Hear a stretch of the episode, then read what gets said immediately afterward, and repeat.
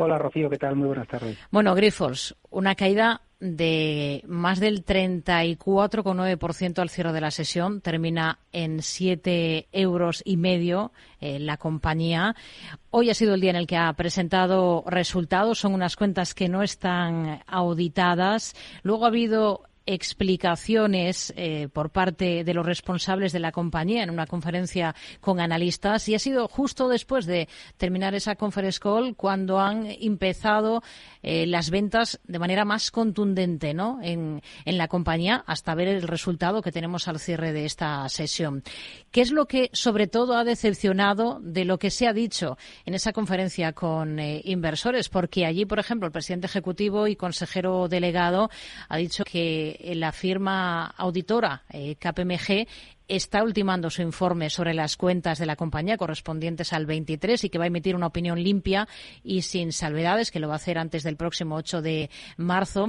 Han señalado también que la venta del, al gigante chino Haier del 20% de Shanghai Rice ha eh, superado de manera satisfactoria esa due diligence se ha cerrado hoy mismo, con lo que solo falta la aprobación de los reguladores y, en principio, llegaría durante el primer semestre de este ejercicio. ¿Qué ha decepcionado? ¿Qué ha echado en falta? ¿Qué es lo que ha pasado hoy con Grifos? Bueno, yo creo que en, el conference call, como comentas, se ha apretado mucho a la compañía en ciertas discrepancias que hay entre el EBITDA generado y la generación de flujo de caja con los CAPEX anunciados y un poco pues hay una cifra entre 500 y 600 millones de euros pues que no concuerdan, ¿no? Y ante el acoso de las preguntas y de un poco de, de la ausencia de explicaciones coherentes sobre eso, pues eh, el mercado yo creo que ha, interpretado pues que ese tema de, de, pagos y ajustes contables entre las filiales y la matriz pues son la explicación, ¿no? Yo creo que es un poco los fantasmas han vuelto a, a, sobrevolar sobre la compañía ante una ausencia de contundencia en las respuestas, en esas explicaciones, ¿no? Yo creo que van por ahí un poco los tiros y es un poco lo que, desde luego, pues ha, ha tumbado la acción desde mi punto de vista. Hoy tenemos ese varapalo en el valor que termina por debajo de esa cota de los 8 euros.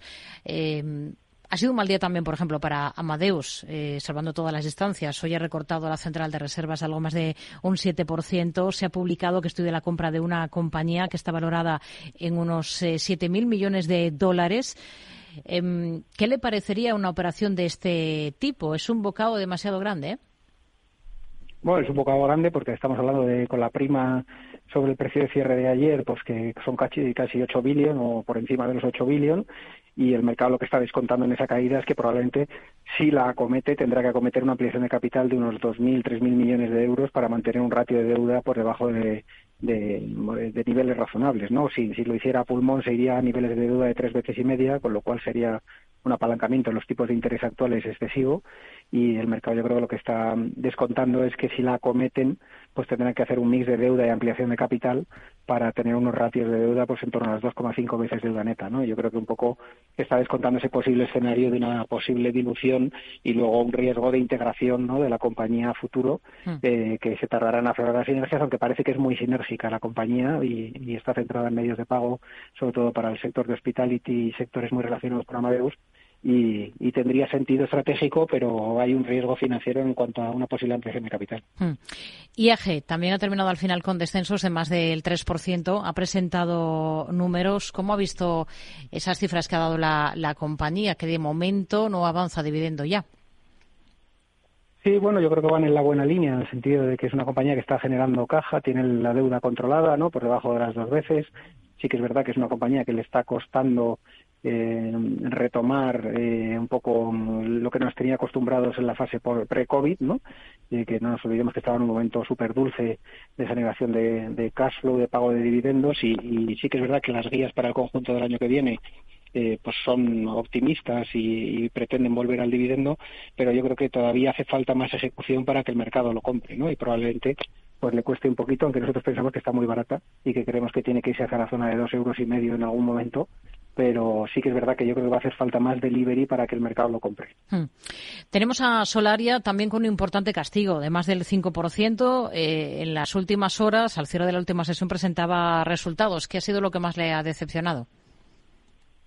Yo creo que pues no alcanzar los objetivos de instalación, se ha quedado 500 megas casi por debajo, o 400 más o menos, y, yo creo que es reiterativo, ¿no? El lanzar unos objetivos agresivos y luego el no cumplirlos, ¿no? Probablemente eso sea la mayor decepción en cuanto a la capacidad de instalación. Yo creo que el mercado está muy débil por la caída de los precios del gas, los precios del pool y los precios forward, ¿no? Que, que ha tumbado en un entorno de subida de tipos de interés a, todo el sector de renovables en este inicio de año. Nos olvidemos que arrancaba el año cerca de los 19 euros y está en 11.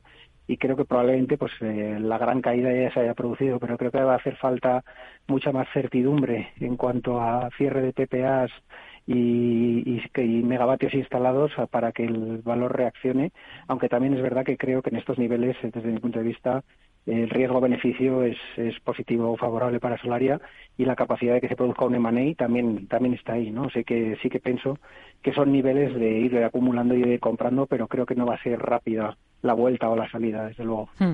Por poner una nota positiva, Fluidra, que ha sido hoy la mejor compañía del IBEX, más de un 8,5% de repunte después de sus cifras, ¿qué potencial añadido le ve al valor? Bueno, sí que es verdad que ha sorprendido positivamente el cuarto trimestre con unos márgenes superiores a lo que se estimaba y, ha sido una sorpresa positiva en un entorno que no ha sido nada fácil. Hemos visto muchos competidores suyos pinchando, ¿no? Ha sido un año muy, muy duro, un año y medio muy, muy duro. Fue una euforia post-COVID para una resaca del, post-COVID enorme, ¿no? Y, una, fuerte contracción y de stocking de inventarios por parte de los mayoristas que, les ha hecho sufrir muchísimo, ¿no? Pero dentro de los comparables, pues ha sido, yo creo, de los vencedores. Y el 2024 parece un año más de transición, pero yo creo que lo peor ha quedado atrás, ¿no? Yo creo que mm. es un poco lo que está cotizando y que es una compañía de mucha calidad en un sector oligopolístico y que probablemente pues eh, el 2024 vaya de menos a más y el segundo semestre pues sea positivo. Yo creo que es un poco donde donde el mercado está apuntando. Mm. Ahora al cierre del mercado estamos pendientes de la publicación de resultados de Colonial, también cifras de ACS o de Acciona. En general, ¿qué espera? Yo creo que cifras de ACS muy positivas, están en un momento muy dulce. Eh, con mucha cartera de pedidos, con márgenes estables y haciéndolo muy bien y creo que probablemente sean unos resultados muy muy sólidos. Eh, creo que Acciona pues decepcionará como están decepcionando casi todo el sector eléctrico no y las perspectivas sobre todo como digo en un entorno de caídas de precios del pool y de muchas dudas en cuanto a la futura capacidad instalada pues creo que va a ser más decepcionante. Y creo que, que Colonial pues presentará unas cifras sólidas porque es uno de los líderes. Lo que pasa es que está en un entorno macro nada favorable para todo el mundo de oficinas y, activos de este tipo y probablemente sea una oportunidad eh, desde mi punto de vista en torno a la calidad de los activos que tiene, la ocupación eh, y un poco la situación eh, nada que ver con las oficinas en Estados Unidos, nada que ver con las oficinas en Centro Europa, son oficinas muy prime y muy ocupadas y muy probablemente, pues como digo, eh, esté eh, sufriendo los entornos macro y mm. de sus competidores, pero que nada tienen que ver con la propaganda. José Lizán, gestor de reto Magnum SICAF en Quadri Asset Managers. Gracias, muy buenas tardes. Igualmente, Rocío, un saludo.